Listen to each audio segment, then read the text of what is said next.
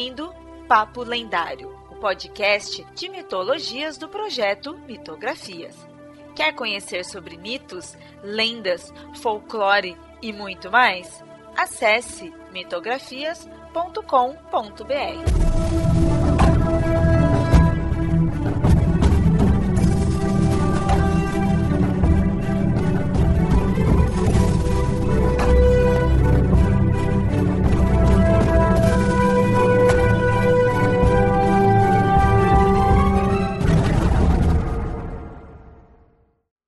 Olá, ouvinte! Sempre avisando, esse episódio foi publicado primeiramente lá no canal do Mitografias no YouTube. Se inscreve e curte os vídeos lá também.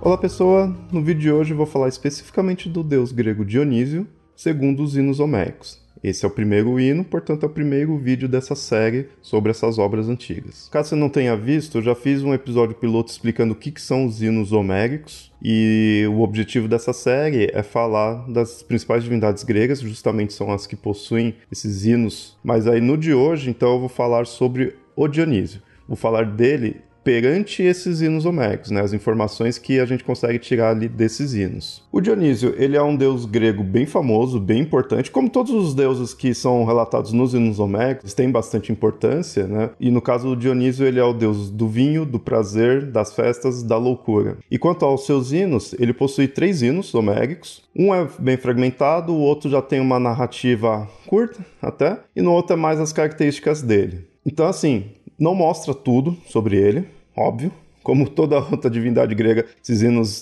não tem como contemplar toda a divindade, mas o que tem já é suficiente para ver as principais características dele. Uma informação que mostra bastante nesses hinos, nos três, é a questão da ascendência dele. Ele ser filho de Semele, a mortal, uma princesa de Tebas, com Zeus.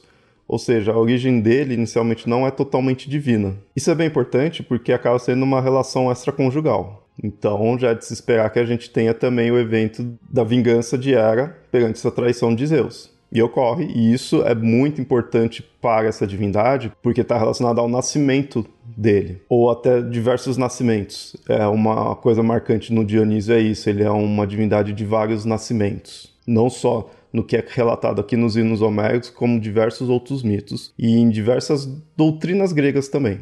Aí no caso, a vingança da deusa Hera foi que ela foi até a Semele, ela estava grávida de Dionísio, e convenceu a Semele a pedir para Zeus que se mostrasse de forma verdadeira a ela, né? mostrasse toda a divindade de Zeus para ela. E Semele foi enganada nisso, né? ela não sabia das consequências, mas porque ela é uma mortal, ela não está preparada para ver nós mortais não conseguimos contemplar a verdadeira divindade, né? o verdadeiro aspecto de uma divindade. Zeus ficou meio assim, sabia o que ia acontecer, mas já que ela pediu, fez, né?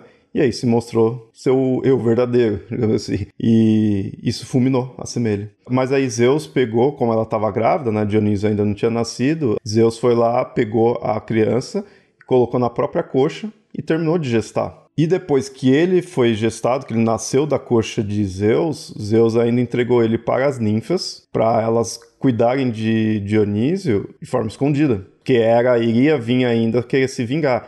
E vem. Na verdade, esse hino não contempla essas outras vinganças de Hera, a vez que a Hera continua tentando ferrar a vida de Dionísio, ele não contempla, mas existe esses mitos. E aí Dionísio fica ali crescendo escondido com as ninfas. E muitas vezes é dito até que ele está em forma de cabrito, né? E aí já começa a fazer umas relações com alguns domínios dele, coisa mais campestre mas ele estaria ali, em formato de um cabrito sendo criado pelas ninfas. Já o segundo hino mostra já um mito mais específico de Dionísio, também bem curto, não se aprofunda muito, mas mostra um domínio, um poder bem interessante do Dionísio, que é no caso, ele já mais velho, foi raptado por alguns piratas, e aí ele começa a gerar loucura nesses piratas, né, para poder sair dali. Ele começa a transformar o barco em uma videira, e aí os piratas também começam a escutar flautas vindo do nada. Eles começam a enlouquecer e começam a pular do barco, e quando vai caindo na água, vão virando golfinhos ali. E aí o Dionísio consegue se libertar. Tudo isso relacionado ao poder do Dionísio, poder de gerar loucura. Eu falei algo simples, né? Mas só esse evento em si, Mas aí que é interessante, você vê que são hinos, são curtos até, né? Tem hinos mais curtos, claro, né? Tem outros que são bem mais longos. Um não tá por completo, tem bastante fragmentos, acho que de todos os hinos talvez seja o mais fragmentado, mas mesmo assim, mesmo pelo tamanho, você já consegue tirar informações e já começa a pegar as principais características da divindade. Fora a exaltação da própria divindade, mostrando também os poderes dele, essa relação com o vinho, relação com a loucura, e a gente aí já vê né, uma questão uma divindade ligada a vinho, também é uma divindade ligada não só ao prazer como à loucura. Tem muitos mitos dele mostrando ele gerando loucura nas pessoas. E o nascimento dele, o, o nascimento e a ascendência. É, o fato dele ser filho de uma mortal é bem importante, como muitos outros heróis, é que a gente põe o Dionísio como divindade que ele depois se diviniza. Mas muitos heróis são isso, né? Filhos de Zeus ou de uma outra divindade, na maioria Zeus, com uma mortal. E tem um, todo um motivo disso. E aí Dionísio também entra nesse aspecto. E a gente vê então muito dessa importância da ascendência dele e do nascimento, esse nascimento conturbado. E nascimento múltiplo, porque ele estava na semele, depois foi para a coxa de Zeus, aí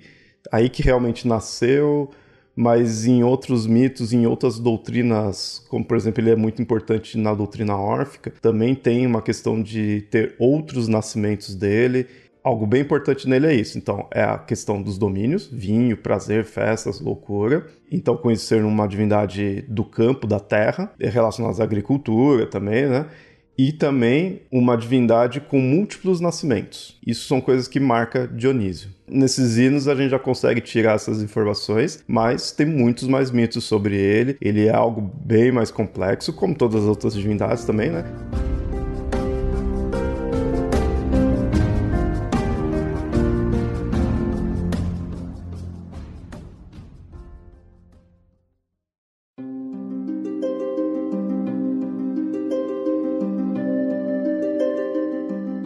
Olá, ouvinte, gostou do programa? Espero que sim. Se gostou mesmo, considere apoiar o Mitografias em catarse.me mitografias ou apoia.se mitografias. Tais apoios são importantes para manter esse projeto no ar. Caso queira fazer um apoio único, pode enviar um Pix. A chave é mitografias.gmail.com. Outro recado é que esse episódio foi originalmente publicado no YouTube. O link estará no post para você assinar o canal. Além disso, siga nas redes sociais, assim estará sempre em dia com todas as publicações. No Facebook você encontra como facebook.com.br papo lendário e no Twitter e no Instagram você encontra como arroba mitografias. Por hoje fico por aqui e até o próximo episódio. Até mais!